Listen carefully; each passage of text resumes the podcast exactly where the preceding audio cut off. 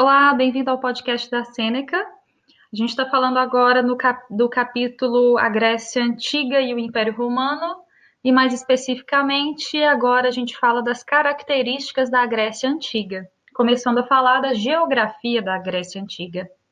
Nos dias de hoje, a Grécia não ficava exatamente nos locais ocupados pelos gregos da antiguidade. Na verdade, na época eles chamavam helenos, não gregos. É, a civilização grega se desenvolveu na península, na península Balcânica, é uma área formada por ilhas localizadas no sudeste europeu. Os mares Jônico, Mediterrâneo e Egeu banham a região. Os gregos antigos ocupavam diferentes áreas, incluindo a parte continental, a parte peninsular e a parte insular. É, algumas características do território. O relevo composto por montanhas, é um terreno acidentado, o solo pouco fértil, muitas rochas, além de muitas ilhas. Isso tudo influenciou a ocupação do território grego e a economia que foi desenvolvida na região. Ilha de Creta. Na antiguidade, foi organizado um império na ilha de Creta, sendo caracterizado pelo comércio feito pelo mar. A ilha tinha localização geográfica favorecida, o que intensificou a comercialização de produtos cretenses.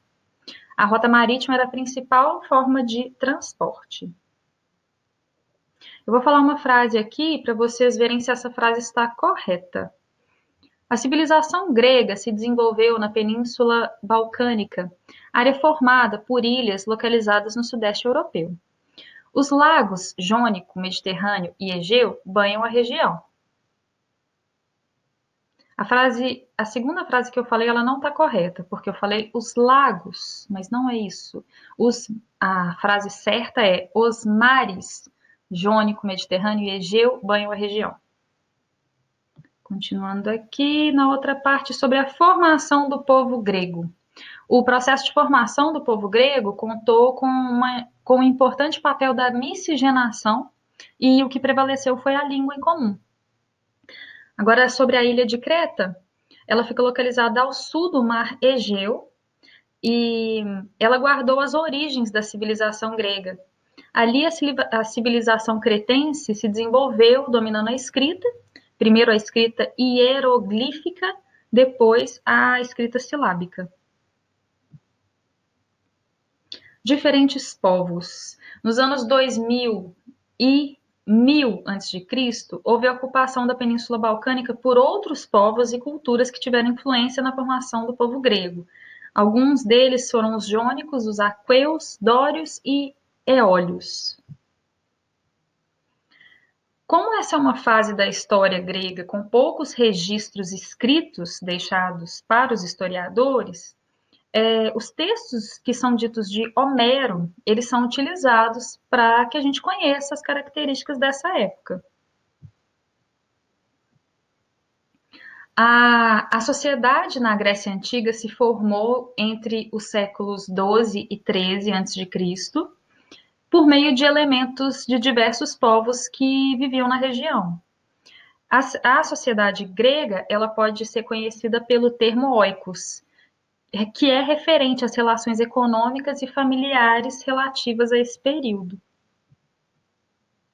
Vou fazer uma pergunta aqui e, e vocês vão me dizer se isso está correto. Na verdade, eu vou falar uma frase e vocês vão me dizer se essa frase tem alguma coisa errada.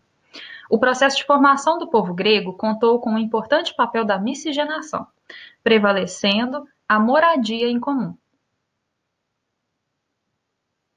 O erro aqui é moradia. A frase certa é: o processo de formação do povo grego contou com um importante papel da miscigenação, prevalecendo a língua em comum. Continuando aqui, agora a gente fala das cidades-estado da Grécia Antiga.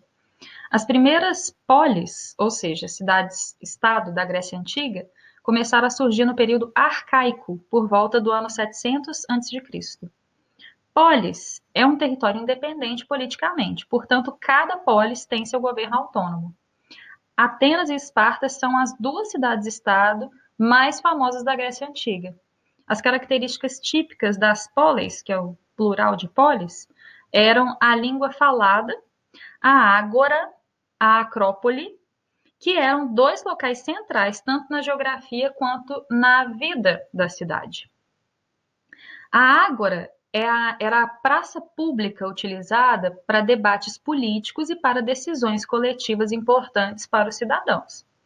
Os conceitos de política e democracia foram desenvolvidos na Ágora de Atenas.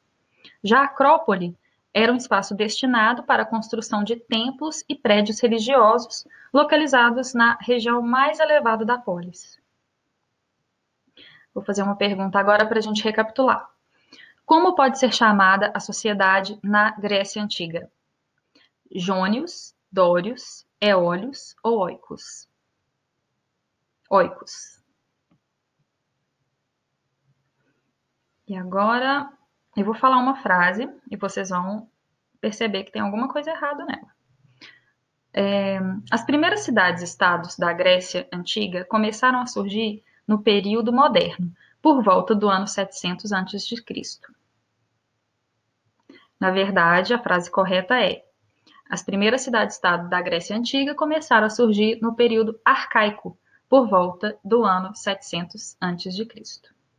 Obrigada por ouvir mais esse podcast. Continue acompanhando a gente e siga a Cênica nas redes sociais. Até a próxima!